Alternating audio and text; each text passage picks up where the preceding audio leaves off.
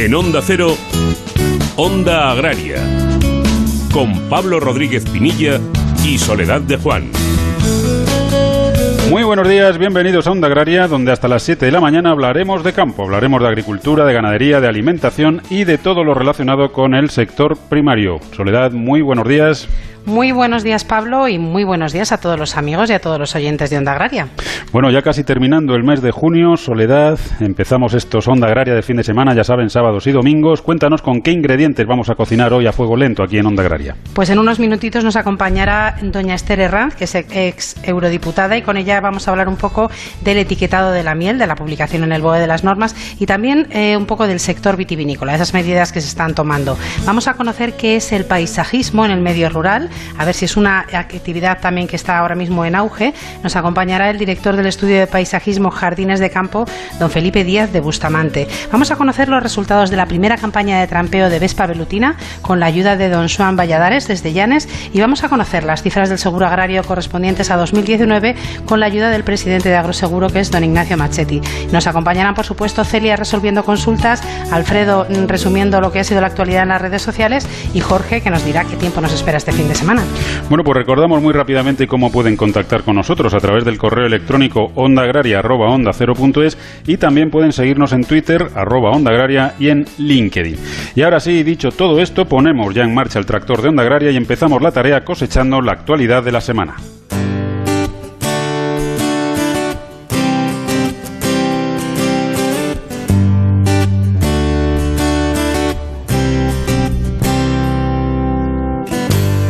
Asaja, Coag y UPA hacen un llamamiento para ejercer presión durante el mes de julio para que el gobierno de Estados Unidos no aplique los nuevos aranceles publicados en el documento de la Oficina del Representante de Comercio de Estados Unidos y que supondría la imposición de nuevas tasas, que podrían incluso llegar al 100%, a varios países de la Unión Europea, por un valor total de 2.748 millones de euros, afectando a productos como la malta, la cerveza, la ginebra, el vodka, las aceitunas, el chocolate, los camiones y la maquinaria. Por su parte, Cooperativas Agroalimentarias de España resalta el duro golpe que de concretarse estos aranceles recibiría el sector español de aceituna de mesa, ajeno a las ayudas de la Unión Europea a la aeronáutica Airbus, que son el origen de esta política de aranceles del gobierno Trump. El Consejo Europeo adopta el reglamento que permite a los Estados miembros, como medida excepcional, pagar hasta 7.000 euros a los agricultores y hasta 50.000 euros a las pequeñas y medianas empresas de producción, transformación y comercialización de productos agrícolas, incluido el algodón, exceptuando productos pesqueros. El objetivo, según el Consejo, es hacer uso de los fondos disponibles en los programas de desarrollo rural existentes para brindar apoyo a los agricultores y las pymes más afectadas por la crisis del COVID-19 y abordar los problemas de liquidez y de circulación derivados del cierre de tiendas, mercados y restaurantes. La Comisión Europea, en cumplimiento de la disciplina financiera, revisa oficialmente el porcentaje de ajuste para los importes de los pagos directos de las ayudas de la PAC 2020 que superen los 2.000 euros. En concreto, se reducirán aplicando un porcentaje del 2,14%, la mitad de lo que inicialmente se había anunciado, pero un 53% superior a los coeficientes utilizados en campañas anteriores, que se venía situando en torno al 1,4%. El ministro de Agricultura, Pesca y Alimentación, Luis Planas, anuncia una nueva ayuda de 25 millones de euros para paliar los efectos del coronavirus en sectores agroalimentarios como la flor cortada y la ganadería del sector ibérico, que se llevarán 10 millones cada uno, mientras que 5 se destinarán a la promoción de vino y de aceite. Según los últimos datos de la Dirección General de Aduanas, analizados por FEPEX, la exportación española de frutas y hortalizas frescas en el mes de abril registró un crecimiento interanual del 13,5%, totalizando 1.509 millones de euros, mientras que el volumen se redujo un 2,2%, situándose en 1,1 millones de toneladas. En el acumulado de enero a abril, la exportación ascendió a 5 millones de toneladas y 6.038 millones de euros, lo que con respecto al primer cuatrimestre del 2019 supuso un 1,4% más en volumen y un 12% más en valor. Asaja Murcia califica como gran disparate y auténtico atropello que el Reino Unido haya decidido grabar a las clementinas y a las naranjas de la Unión Europea. En concreto, se quiere grabar con un 16% de arancel a las mandarinas y con un 3,2% a las naranjas, todo ello a partir del día 1 de enero de 2021. Además, Londres fija el 0% de aduanas a las naranjas y mandarinas de Turquía, Marruecos, Sudáfrica e Israel, lo que para el secretario general de Asaja Murcia, Alfonso Gálvez, es consecuencia directa del Brexit y va a tener unas consecuencias nefastas para el campo español. La Audiencia Nacional acepta las medidas cautelares solicitadas por Danone, a la que exime de pagar la multa de 20,27 millones de euros impuesta por la Comisión Nacional de los Mercados y la Competencia por el caso del Pacto de Precios de la Leche. Esta es la segunda vez que la Audiencia Nacional atiende a la petición de Danone y suspende el pago de la multa impuesta por la Comisión Nacional en el caso de la leche.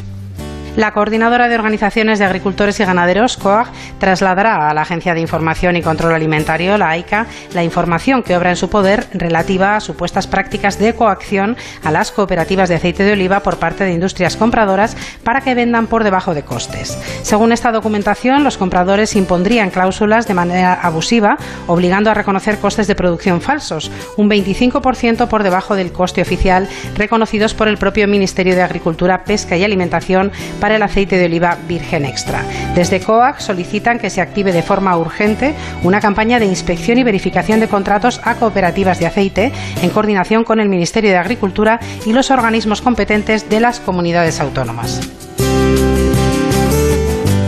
Onda Agraria. Onda Cero.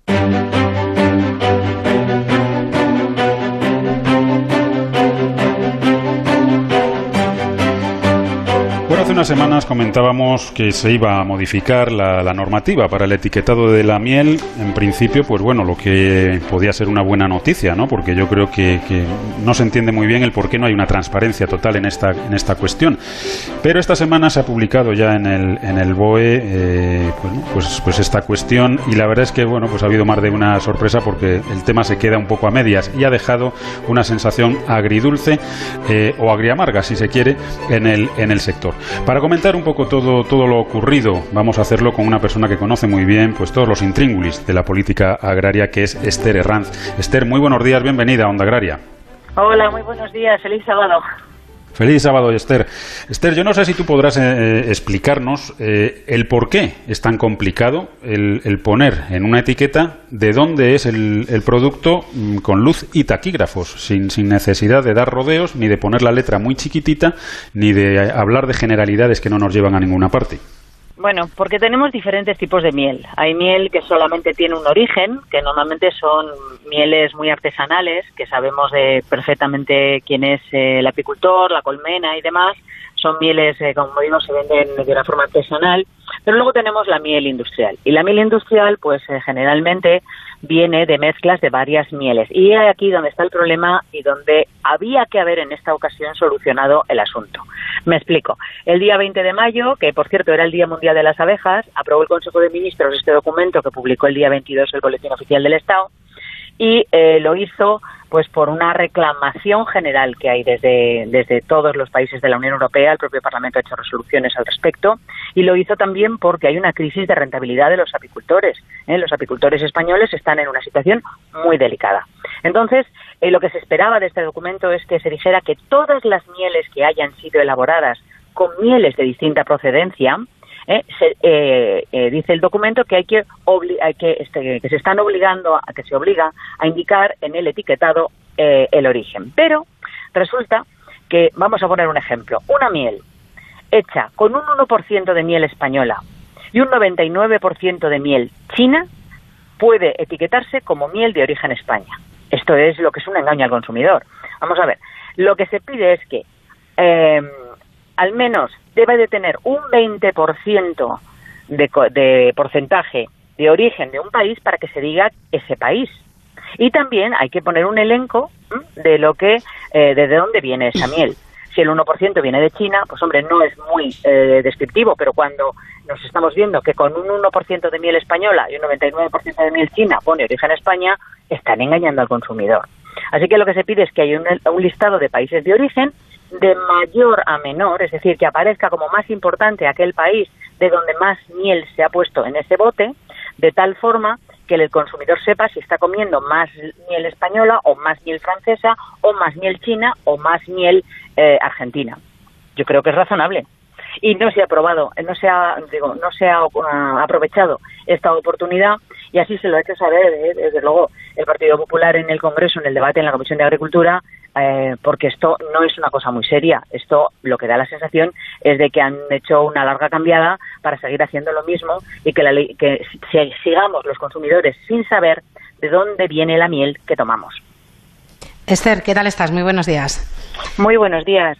Eh, nos decías que todos los países de la Unión Europea tienen un poco la misma opinión. Entonces, la verdad es que llevamos años con esto y no se entiende que la Unión Europea no defienda, en este caso, ni a sus productores ni a sus consumidores. Mm, la Unión, la Unión Europea, eh, perdona, pero la Unión Europea sí que lo ha hecho. La Unión Europea tiene, eh, el Parlamento Europeo ha sacado resoluciones diciendo que es obligatorio y recomendable, perdón, es recomendable que se sepa ya de una vez de dónde viene esa miel. Lo que pasa es que hasta el momento los Estados miembros no han hecho no han hecho mucho por por pues por, por lo que toca, que es cumplir con la normativa comunitaria. En cualquier caso, una situación que es eh, muy confusa y sobre todo por lo que lo que decimos, ¿no? Al final aquí el principal perjudicado es el consumidor y, habrá que investigar bien quién es el principal beneficiado, que entiendo que son las industrias y que tienen pues esa presión sobre los gobiernos incluso para influir en lo que hay que poner en los, en los etiquetados. A lo mejor eso nos lo podrían explicar también desde, desde el gobierno. Esther, em, hay mucha actividad durante todos estos días, muchos problemas derivados de la crisis sanitaria.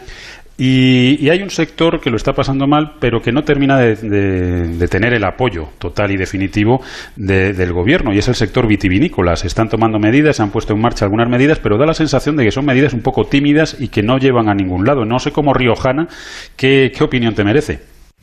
Pues a mí me tiene muy frustrada esta, esta solución que se ha buscado para los vinos, eh, para el vino, para el sector del vino ante esta situación. Y me explico se ha recurrido al tema de siempre, la destilación, que está bien, la destilación está bien, está bien pensada para eh, eliminar excedentes, pero tenemos una imagen que mantener, somos el país del mundo, eh, el país de Europa mayor productor de vino, de vinos de calidad, yo eh, creo que España está a nivel de los principales países mundiales, es un sector que es marca España, y resulta que ah, para los vinos de calidad, para los, para los vinos con denominación de origen o amparados en denominaciones de origen o indicaciones geográficas, no se han puesto las medidas correctas y, oportunas. Las vendimias en verde, por ejemplo, que es una cosa que solucionaría el problema de los excedentes en los viñedos amparados por denominaciones de origen e indicaciones geográficas, deberían eh, ser tenidas en cuenta eh, la diferenciación entre parcelas. Yo me explico, un viticultor no tiene una parcela inmensa, sino tiene en muchas ocasiones varias parcelas pequeñas.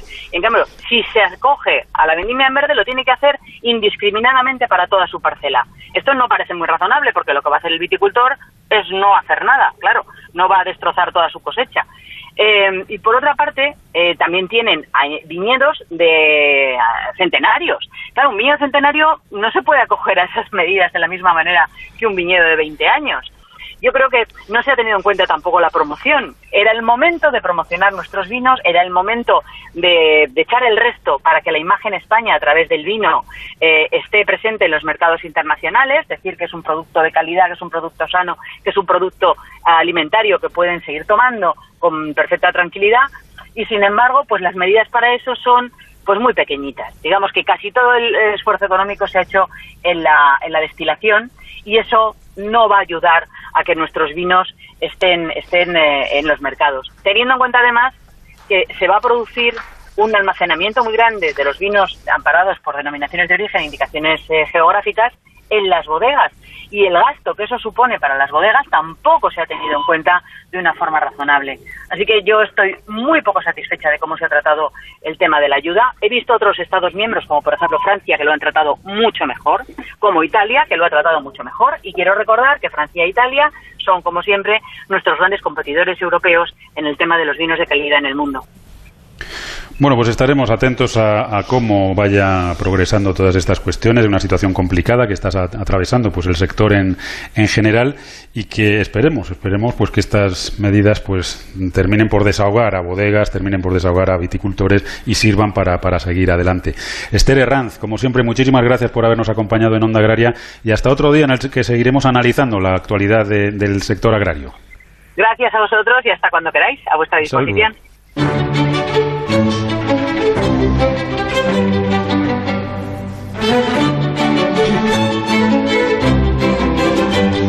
Como cada sábado sábado, Pablo, lo que vamos a hacer ahora es resolver consultas que nos envían los oyentes y que con la ayuda de Celia Miravalles, que es abogada especializada en Derecho Agroalimentario y además la responsable del blog Nuestro Abogado Responde en Agronews Castilla León, pues resolvemos aquí en Onda Agraria. Celia, como siempre, muy buenos días y bienvenida a Onda Agraria. Buenos días, Soledad, gracias. Buenos días, Celia. Buenos días, Pablo. Tenemos un par de consultas esta mañana. La primera de ellas nos la ha enviado Oscar. Nos dice, he comprado una finca y al mirar en el catastro la línea que marca no es lo que tengo yo. Hay tres linderos que se meten en, mi terreno. Dice, les he citado para quedar a medir con un técnico. Y entonces nos pregunta lo siguiente, ¿qué pasa si uno de ellos dice que no quiere saber nada? La línea que marca el catastro, ¿hasta cuándo es verdad? Y si el topógrafo tiene más poder en la toma de decisiones. Bueno, parece que el oyente lo que está intentando realmente es hacer un deslinde de forma amistosa, no con los tres linderos. Eh, lo que pasa que en caso de que uno no quiera saber nada, eh, pues la única forma de fijar por dónde van las lindes es acudir al juzgado, ¿no? Ya que realmente es el juez el único que tiene poder en la toma de decisiones, ¿no? Aunque habrá que presentarle pues un informe pericial para que decida por dónde va el lindero, ¿no? El perito topógrafo de forma amistosa puede marcar un lindero, pero solamente si todos están de acuerdo. Y tenemos una segunda consulta muy concreta, nos escribe Francisco, nos dice, quería preguntar si la compra de tierras entra en un plan de mejora y si el GPS también.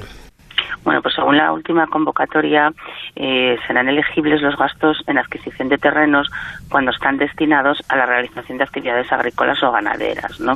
Pero no serán auxiliables, que se llama así, la adquisición de terrenos de naturaleza urbana que no vayan acompañados simultáneamente de las correspondientes actuaciones en materia de obra civil. ¿no? En cuanto a los equipos GPS, pues sí que se consideran inversiones subvencionadas.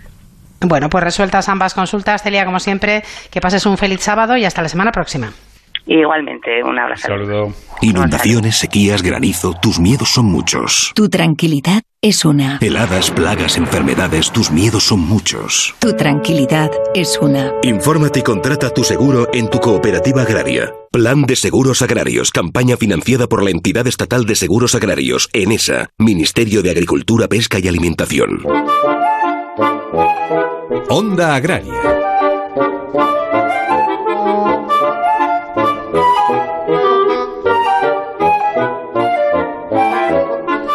ya saben que están escuchando Onda Agraria, que están en Onda Cero, que les pues estaremos charlando de lo que más nos gusta de campo hasta las 7 de, la mañana. Y ahora vamos a charlar de una cuestión que, que, nos apetece y aparte es muy importante, mucho más importante de lo que podría parecer, y es del paisajismo. Es una alternativa a actividades normales, es una actividad eh, que puede ser, por supuesto, empresarial y es una actividad que cada vez cobra más importancia en nuestro medio rural. Y para hablar de todo ello tenemos con nosotros a don Felipe Díaz de Bustamante, que es el director del estudio de paisajismo Jardines de Campo. Don Felipe, muy buenos días y bienvenido a Onda Agraria. Muy buenos días. Don Felipe, por si tenemos algún oyente un poco despistado, ¿en qué consiste el, paisajismo? Bueno, el paisajismo consiste en, en este caso, es un paisajismo rural que pretende ser muy respetuoso con el sitio y el lugar donde se vaya a desarrollar una actuación de ajardinamiento. Entonces le doy mucha importancia a que no, en mi caso, que no sean jardines ornamentales, que sean jardines respetuosos con el medio ambiente y, eh, y que intenten integrar más el campo en el jardín que el jardín en el campo, que integren el campo en el jardín de manera ordenada. Eso es lo que nosotros hemos definido y lo que yo pretendo y hago. Esto que he dicho así eh, parece fácil, es tremendamente complicado, eh, lleva mucho tiempo, lleva mucha experiencia.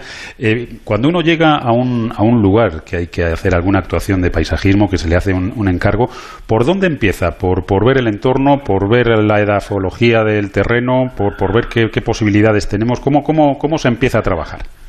Efectivamente, ver el entorno, ver qué plantas y árboles autóctonos hay, qué plantas se podrían adaptar aunque en ese momento no existan, qué plantas rústicas se podrían adaptar a ese sitio, pero también es muy importante lo que piense la persona que vaya a vivir ahí. Nosotros le damos mucha importancia a que disfrute, a que sea un jardín de larga duración, a que, a que la persona que lo vaya a disfrutar realmente se sienta cómodo, ¿no? porque le damos muchísima importancia a, también a la funcionalidad ya que esa persona vaya a vivir ahí pues mucho tiempo y encantada de la vida. ¿no? Entonces intentamos descubrir pues eh, sitios que a lo mejor esa persona no ha descubierto antes, dónde se pone el sol, dónde te puedes tomar un gin tonic de verdad eh, con una puesta de sol magnífica, donde te puedes leer un libro o donde puedes eh, tener una cena también con unos amigos. ¿no? Nosotros también intentamos eh, convencer a la propiedad de que iluminar las encinas lejanas por la noche es una maravilla. Se recrea un paisaje nocturno inédito que normalmente no, no, no tienes la oportunidad de, ver porque, porque te recoges a casa. ¿no? Y bueno, eh, con esa idea de, de, paisajismo rural, pues surgió, porque yo tengo una finca muy bonita entre Talavera de la Reina y Oropesa, surgió la oportunidad de convocar a, a, vecinos que tenían algo que mostrar para, darle más valor añadido a, este jardín de plantas aromáticas. Y ahí sí surgió la primera feria eh, rural eh, que se organiza en España de manera privada. Esto lo hacemos todos los meses de mayo desde ya el 2014. Este año íbamos a organizar la séptima feria rural y lógicamente la hemos tenido que anular, con lo cual lo vamos a pasar al año que viene. ¿no? Y, esta feria surgió de manera casual, porque realmente eh, no teníamos pretensión de hacerla, pero hemos visto que la, hay tanta gente en el mundo rural que quiere eh, enseñar lo que hace y no puede, muchas veces por falta de medios o porque no tiene el volumen suficiente, surgió la Feria Jardines de Campo Open Day, que, bueno, la verdad es que tiene éxito, ¿no? Es privada porque tenemos que controlar la audiencia, porque esto lo hacemos familiarmente y no, no tenemos capacidad para que vengan más de 2.500 personas, que son las que vienen desde casi desde Madrid a verlo, ¿no? Felipe, ¿qué tal? Muy buenos días. Perdón que te he interrumpido.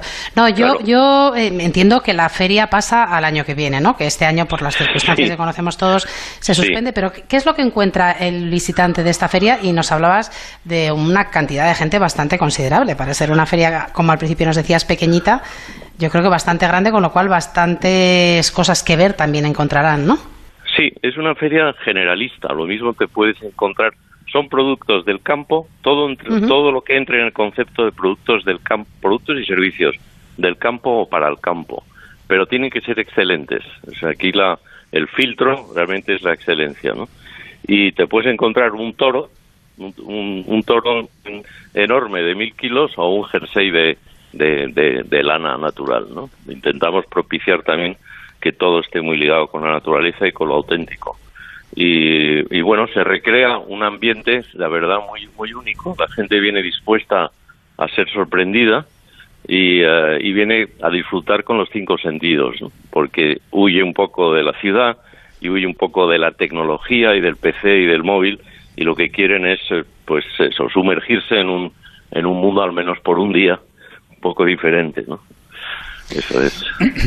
El otro día, eh, don Felipe, escuchaba en, pues no sé, en algún, en algún programa de, Onda Cero, seguramente, escuchaba em, que había, estaba produciéndose un cambio de tendencia en cuanto a, los gustos por, por, irse a vivir al campo.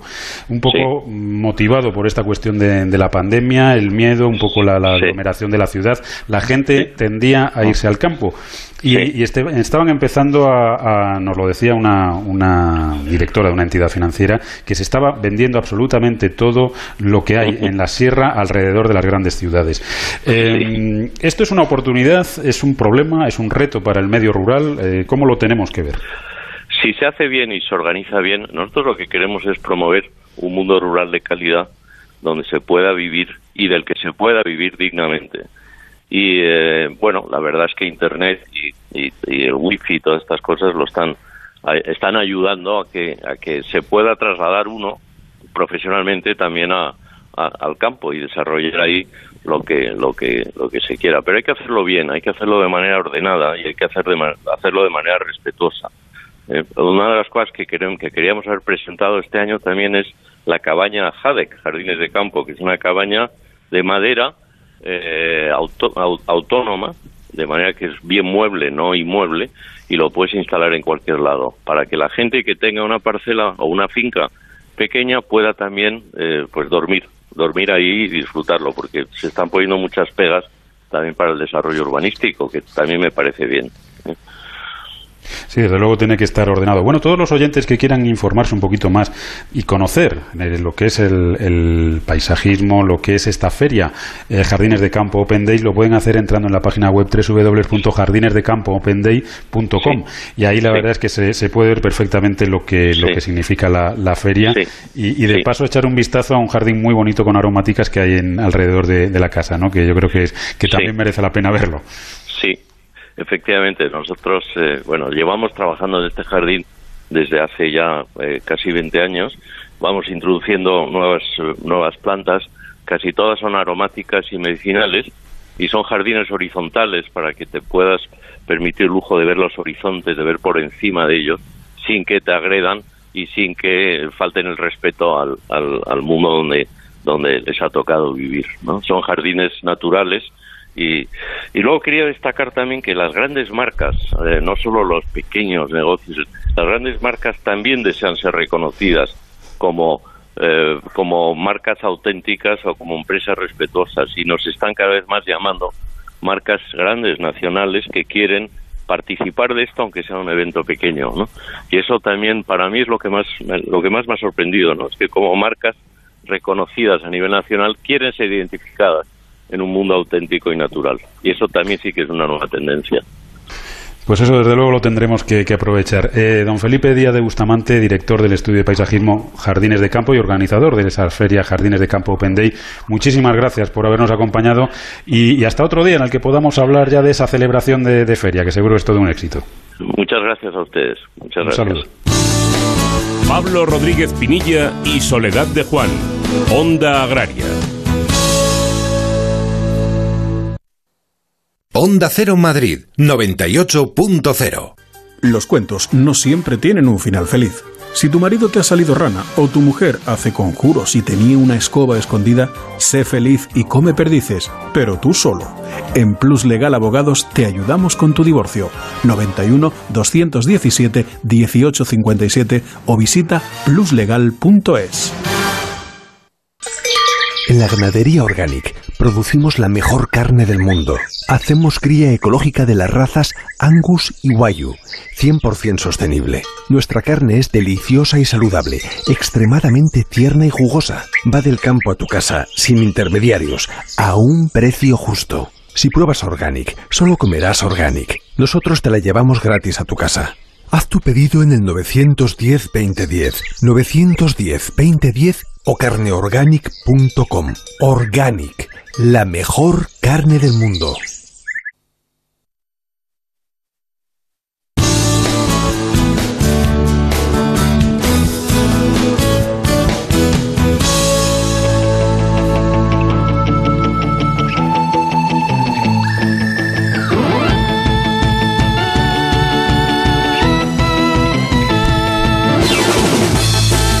Estamos de vuelta. Recuerden que están escuchando Onda Agraria, que están en Onda Cero y que les acompañaremos hasta las 7 de la mañana hablando nada más y nada menos que de campo. Y recuerden además que pueden hacer Onda Agraria con nosotros escribiéndonos a ondaagraria.ondacero.es y también a través de las redes sociales en Twitter y en LinkedIn hay que buscar Onda Agraria. Y estamos hablando de redes sociales y eso significa que vamos a recorrer ahora la actualidad que nos han dejado las redes en lo que al campo se refiere durante esta semana. Eso significa que nos acompaña Alfredo Zamora. Alfredo, ¿qué tal? Muy buenos días. Hola, buenos días, Sole Pablo, ¿qué tal estáis? Muy buenos días, Alfredo. ¿Cómo ha ido la cosa de la semana? ¿Bien? Bueno, ha ido bien, ha ido bien. Cuéntanos, bueno. Cuéntanos cómo, cómo han estado las redes sociales en lo que a nuestro sector se refiere esta semana. Bueno, pues esta semana lo que más ruido ha hecho en las redes del sector agrario han sido las denuncias de coacciones a cooperativas para vender su aceite de oliva por debajo de coste, una situación que ha denunciado COAC a través de todas sus cuentas. COAC ha tenido acceso a documentación en torno a la compraventa de aceite de oliva en la que se evidencia claramente cómo las principales industrias compradoras están coaccionando a las cooperativas de aceite de oliva para que vendan por debajo de costes. Todas las cuentas eh, de las redes sociales de COAC lo han denunciado, pero he rescatado un vídeo que publicaban en el canal de YouTube de COAC Jaén, en el que Julián Luis Ávila, responsable del olivar de COAC y secretario general de COAC Jaén, decía lo siguiente. La ley de la cadena obliga a que cuando se hace una compraventa de aceite de oliva, al menos se cubran los costes de producción de los olivareros. Y nos estamos encontrando en estos últimos días con presiones por parte de la industria en la que los presidentes de las cooperativas están teniendo que firmar cláusulas que no obedecen a la ley, cláusulas donde se indican que encubrimos nuestros costes de producción cuando realmente no los estamos cubriendo y que se están firmando porque no tenemos otra solución. Es la única fórmula que tenemos de seguir sacando aceite y de poder eh, seguir con nuestra actividad diaria. Esto es una auténtica vergüenza, son prácticas totalmente especulativas y mafiosas y lo tenemos que paralizar lo antes posible. Y quien lo tiene que paralizar es la ICA y el Ministerio de Agricultura, que son los que han sacado esta ley y son los que tienen que hacer que esta ley se cumpla. Y no ha sido la única denuncia en las redes sociales. UPA advertía en sus cuentas que la campaña de fruta empieza a ser un año más objeto de especulación. Ha afirmado que no van a consentir esta especulación, estas prácticas, y que van a, van a denunciar a todos y cada uno de los abusos que se produzcan.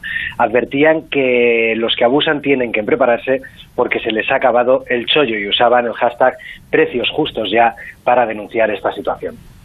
La verdad es que es importante, Alfredo, que utilicen las redes sociales como una forma de comunicación tan importante que es ahora para, para también comunicar a la sociedad lo que está pasando. Son, son dos denuncias de dos temas importantes. La verdad es que es bueno que las redes se hayan hecho eco de ello. Pues la verdad es que sí, que la gente también pueda moverlo a través de sus cuentas eh, tirando de lo que comparten las organizaciones.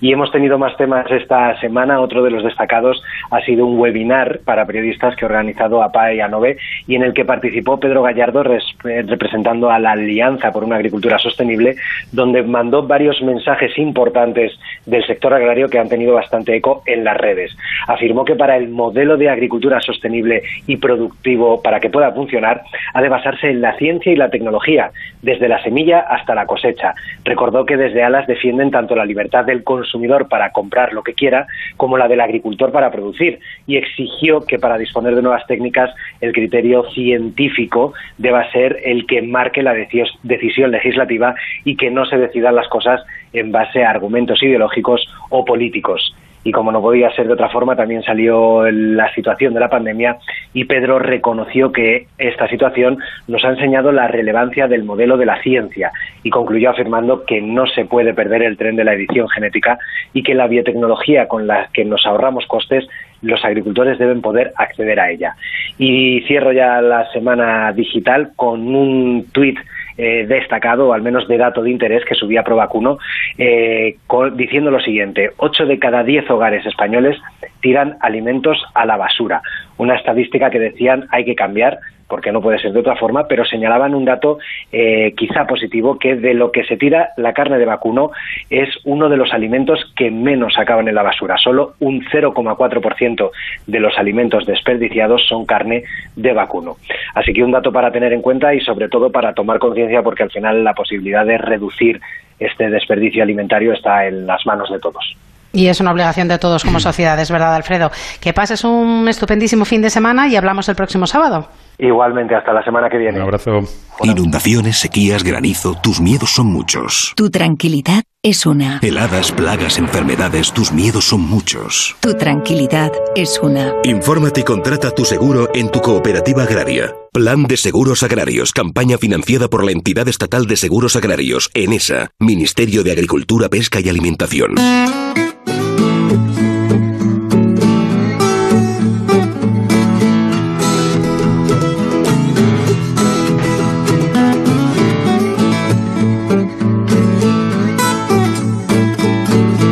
Aquí en Onda Agraria hablando de campo, que realmente es lo que, lo que nos gusta y lo que nos ayuda a seguir avanzando en esta situación complicada en la que nos encontramos.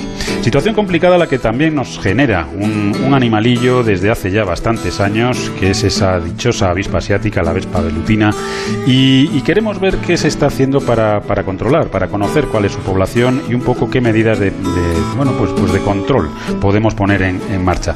Para ello vamos a conocer los resultados de la primera campaña de trampeo de Vespa Velutina que se ha realizado en, el Principado de Asturias, en el municipio de Llanes. Y vamos a hablar con eh, Juan Valladares, que es el concejal de agroganadería. Juan, muy buenos días, bienvenido a Onda Agraria. Muy buenos días a todo el mundo rural. Juan, eh, cuéntanos en qué ha consistido esta campaña de, trampeo. Bueno, el, ciclo biológico del, del, bicho este, de la avispa, es, es complejo y, digamos que invernan solo las reinas y a partir de febrero pueden empezar su actividad y hasta junio más o menos están solo prácticamente volando ellas, sin obreras. preparando eh, los primordios de lo que va a ser el nivel embrionario y primario. Y en esto ya generan las, las obreras eh, en dos fases hasta que hacen estos nidos enormes que a alguno le habrá sonado ver en alguna foto que puede ser de, hasta de, 80 centímetros, un metro. Entonces, la clave para controlar este, esta plaga es actuar sobre las reinas en el proceso previo a que van a construir el nido, porque es la manera de evitarte un nido por, eh, potencialmente por cada animal que capturas. Entonces lo que lo que diseñamos, lo que se lleva haciendo puntualmente por parte de algunos agricultores y, sobre todo apicultores, ¿no?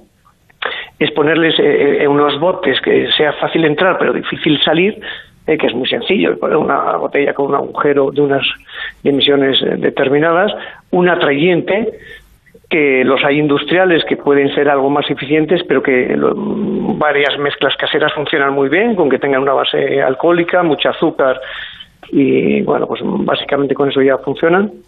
Y, claro, lo importante es que es que el trampeo sea masivo y eso es lo eso es lo complicado para cualquier institución que tiene siempre lógicamente unos medios limitados. Entonces yo observaba que el, que a pesar de que ya se había catalogado como especie invasora de primera mm, magnitud, digamos, que había que, bueno, todos sabemos la lentitud de reacción de la administración, ¿no? Y aunque iba aumentando el presupuesto, la avispa adelantaba por la derecha a las medidas que se tomaban. Entonces, lo que hicimos en el ayuntamiento fue plantear cómo hacer eh, asumible económicamente una campaña masiva. Entonces hablamos con eh, el instituto, con la directora y con los profesores y, digamos que armamos un, tejido social a base de vecinos, de, los propios apicultores y productores. Hicimos unas campañas, unos cursos para ilustrar de todo esto. Y si bien se complicó por el tema de la cuarentena, bueno, conseguimos hacer un trampeo significativo muy masivo a base de estas trampitas eh, medio caseras, medio industriales. Y, bueno, el resultado fue buenísimo porque capturamos 18.000 reinas, ¿no?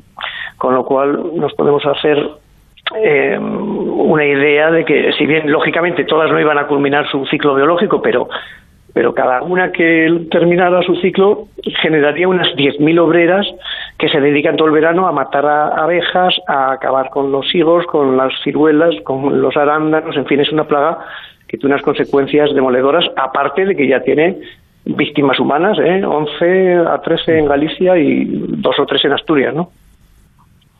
Juan, eh, ¿estamos a tiempo de controlar esta, esta plaga o, tenemos que aprender a convivir con ella? ¿En qué situación está?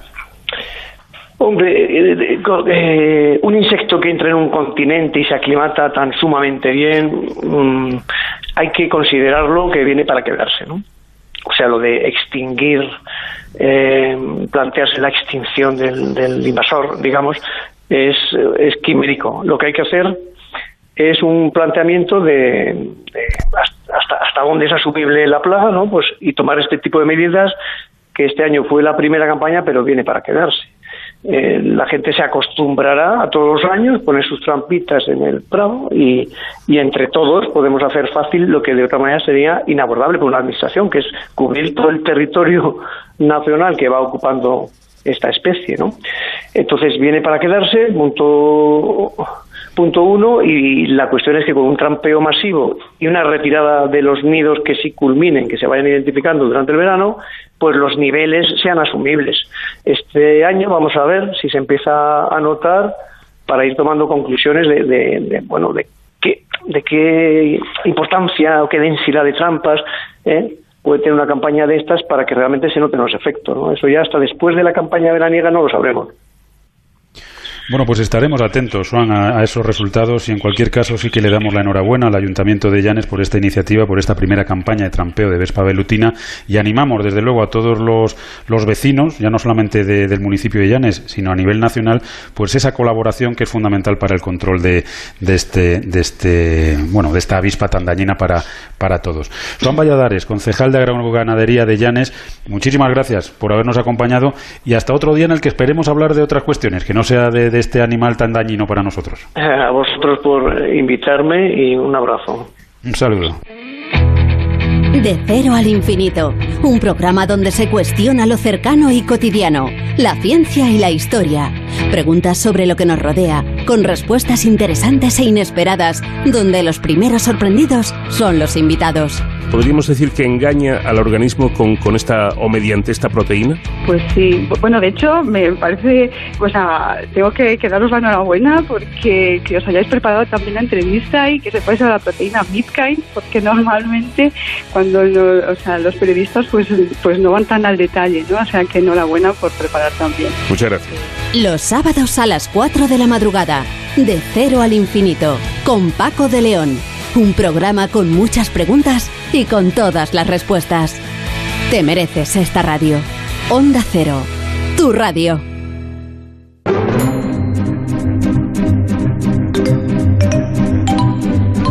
Bueno, Pablo, pues después de conocer cómo están luchando desde el municipio de Llanes, que por cierto siempre es una delicia ir contra esta, esta, esta avispa que tanto daño está haciendo ya, queremos conocer esta mañana las principales cifras del seguro agrario respecto al año 2019. Nos acompaña esta mañana el presidente de Agroseguro, que es don Ignacio Machetti. Don Ignacio, muy buenos días y bienvenido a Onda Agraria. Buenos días, muchas gracias. Muy buenos días. Don Ignacio, antes de entrar... Antes de entrar un poquito en, en las principales cifras eh, correspondientes a los seguros, ¿cómo ha sido el año 2019? ¿Cuáles han sido los siniestros más importantes o las zonas más castigadas? Pues eh, ha sido un año que no ha sido eh, que no ha sido muy malo, pero tampoco ha sido bueno. De hecho, 2019 nos ha costado 640 millones de euros y eso es el peor cuarto año de la el cuarto peor año de la historia. Lo que pasa es que veníamos de dos años muy malos, 2017 y 2018 que, que, fueron terribles y bueno, pues eh, en 2019 básicamente en términos de siniestralidad digamos que lo comido por lo servido, ¿no? Eh, hemos tenido pues de todo, pero yo destacaría cuatro, cuatro cosas que han ocurrido durante 2019. Por un lado hubo heladas en invierno eh, y también al inicio de la primavera y tuvimos graves daños pues en cítricos y frutales sobre todo y en viñedo. Luego, todo el año hemos tenido tormentas de pedisco. Esto ya es una cosa que, que ocurre cada vez de manera más severa, más temprana y, y más frecuente, ¿no? Y, y, concretamente en 2019 pues ha sido el riesgo que más que más siniestralidad se ha llevado, casi por encima de los 150 millones y sobre todo fruta y viñedo, que son dos cultivos de valor, ¿no? Y, y, luego, pues 2019 se ha caracterizado por una cosa que, que, no, que no es inhabitual en España, pero que ha sido especialmente virulenta en este año, que son las que ahora se llaman danas, lo que siempre hemos eh, conocido como gotas frías, ¿no? Y ha habido varias, entre septiembre, octubre eh, y agosto incluso, pero, eh, pero una, una en septiembre fue la, la peor que hemos tenido en la historia del seguro agrario, se llevó pues 80 millones de euros ella solita, ¿no? Y luego, pues también, por último, ha sido un año en el que ha habido sequía, eh, por encima de los 90 millones, sobre todo en cereal y en pastos. ¿no? Es decir, que esas son las cuatro, eh, las cuatro notas fundamentales. Eh, ¿Zonas más afectadas? Pues fundamentalmente Murcia. Murcia es una zona que por, un, por, por, por dónde está eh, y por el valor de sus producciones, pues está especialmente expuesta y este año pues ha sido la, la que más siniestralidad ha recibido, ¿no? Y, y luego, pues por la sequía, las dos Castillas.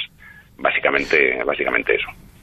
Don Ignacio, esta semana celebraron la Junta General de, de Accionistas, eh, en la que se ha repasado, lógicamente, todo lo, lo, acontecido en 2019. A nivel de contratación, a nivel de, de apuesta del agricultor, sí. del ganadero por el seguro agrario, ¿cómo se ha comportado 2019?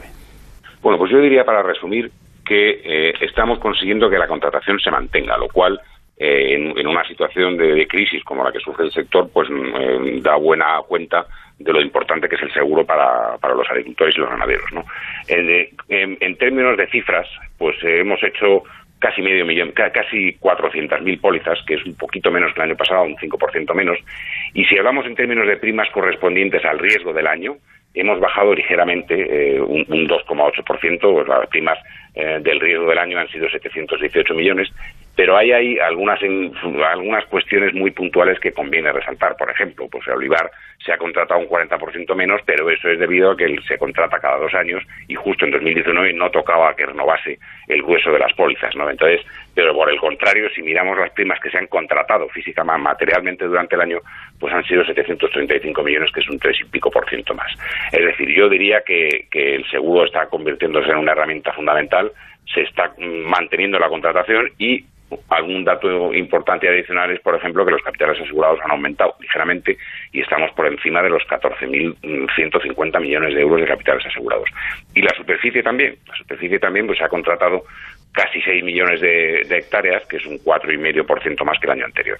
Es decir, que la contratación se está manteniendo eh, y la superficie y los capitales asegurados están creciendo.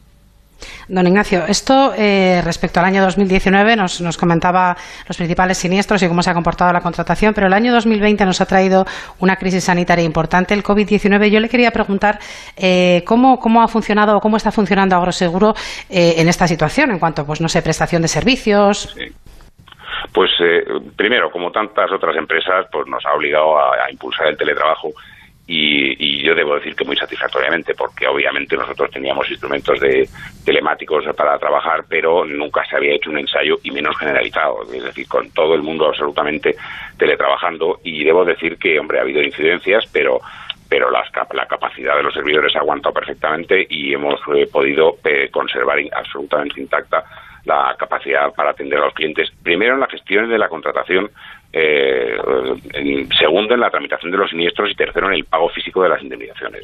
Durante este periodo de tres meses, ahora ya estamos mm, volviendo al trabajo presencial parcialmente, quiero decir por turnos, no puedo decirlo así, pero durante los tres meses estos pues se han formalizado 175.000 pólizas y hemos, hemos pagado casi 100 millones de euros de indemnizaciones sin ningún problema. En eso pues hombre, eh, nos ha ayudado mucho los avances tecnológicos que venimos desarrollando en los últimos años, pero yo destacaría una cosa nueva y es el impulso a la teleperitación. Eh, obviamente, con nada como la presencia física del perito, pero, pero, pero el utilizar los medios telemáticos y los, eh, los medios visuales que nos permite la tecnología nos ha facilitado mucho la del sobre todo en las primeras visitas, y ha funcionado francamente bien. Yo creo que es, un, que es una, una manera de trabajar que va a seguir utilizándose tanto si estamos en un estado de normalidad como si no.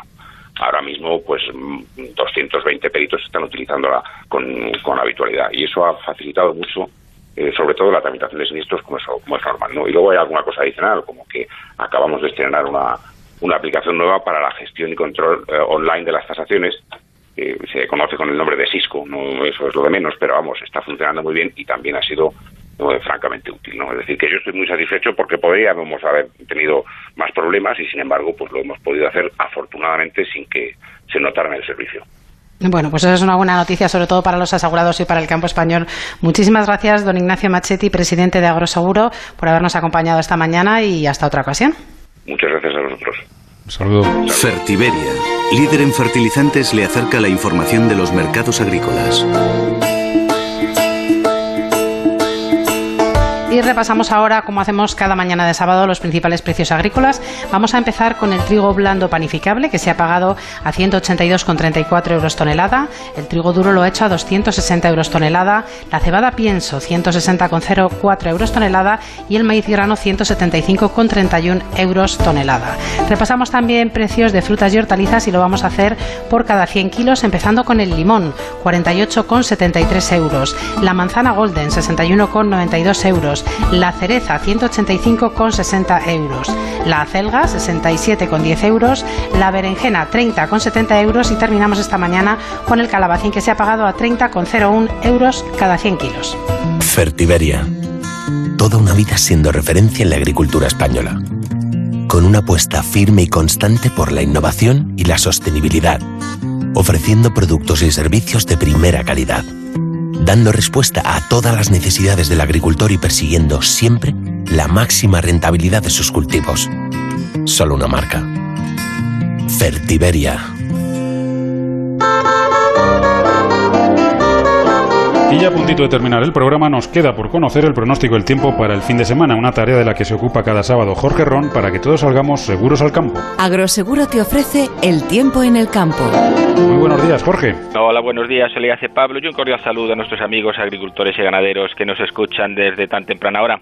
Iniciamos el fin de semana con una borrasca situada sobre las Islas Británicas y un sistema frontal que a primeras horas iniciará su entrada por Galicia, manteniendo el cielo nuboso en esta comunidad y algunas precipitaciones, en general débiles, sobre todo en su costa atlántica y podrá llegar también al interior de Lugo y Orense, pero poca probabilidad de que acerque a la costa del Cantábrico. Nubes que se extenderán a rueda de la mañana hacia Asturias y al noroeste de Castilla y León pero en general sin precipitaciones e intervalos nubosos en el litoral del País Vasco, con más claros por la mañana y más nubes a partir de la tarde.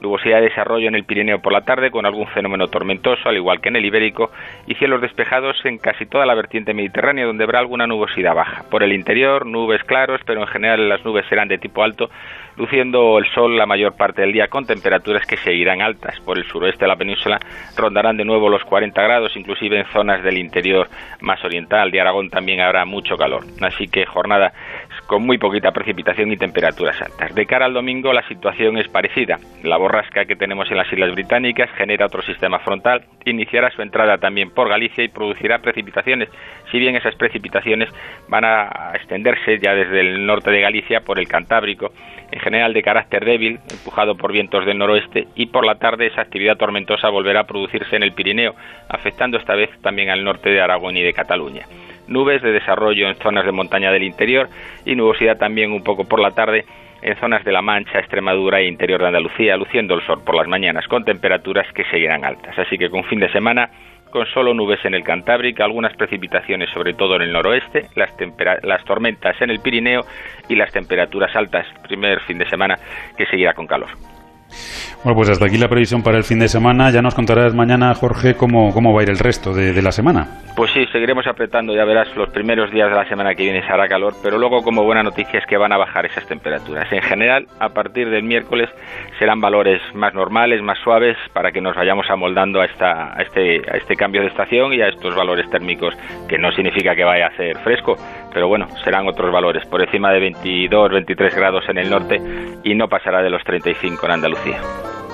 Pues eso nos lo amplías ya mañana. Que pases un buen sábado, Jorge. Hasta luego y un saludo.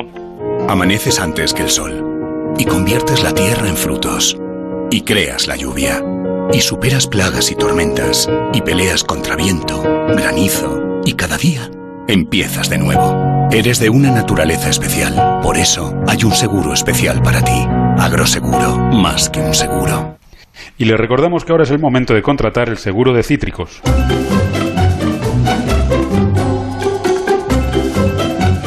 Soledad, pues se nos acabó el, tiempo, pero solamente por hoy, porque mañana de 6 a 7 de la mañana, pues ya saben nuestros oyentes que tienen una cita con Onda Cero, con Onda Agraria, de, de 6 a 7 de la mañana, sábados y domingos, y seguiremos hablando de campo, hablaremos también de mar y sobre todo con todos sus protagonistas, Soledad.